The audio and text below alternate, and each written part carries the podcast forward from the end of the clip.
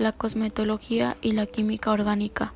En la actualidad, la cosmetología se entiende como aquella ciencia que se encarga de estudiar el embellecimiento y la salud de la piel.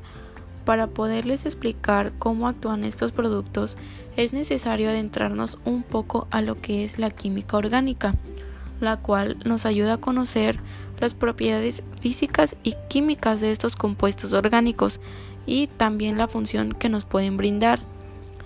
El esmalte de uñas es un cosmético de uso decorativo, solo para embellecer nuestras manos a simple vista. De hecho, también nos ayuda a la regeneración o recuperación de lo que son nuestras uñas. Para ello, utilizamos un compuesto orgánico como lo es la resina de poliéster. El poliéster es una resina termoestable obtenida por la polimerización del estireno y otros productos químicos. Se endurece a la temperatura ordinaria y es muy resistente a la humedad. Debido a esta propiedad que posee la resina de poliéster, es muy utilizada en la cosmetología para la creación de este tipo de esmaltes y lápices labiales.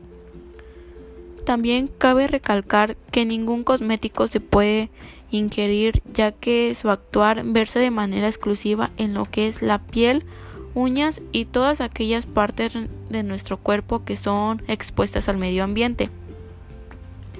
Entonces, ¿cómo relacionamos la química orgánica con los cosméticos?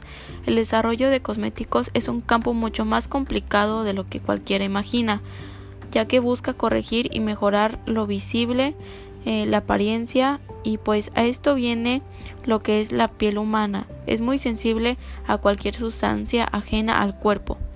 Entonces, la química orgánica nos ayudará a entender y se encargará de estudiar estas composiciones químicas para adaptarlas mejor a lo que es nuestra piel.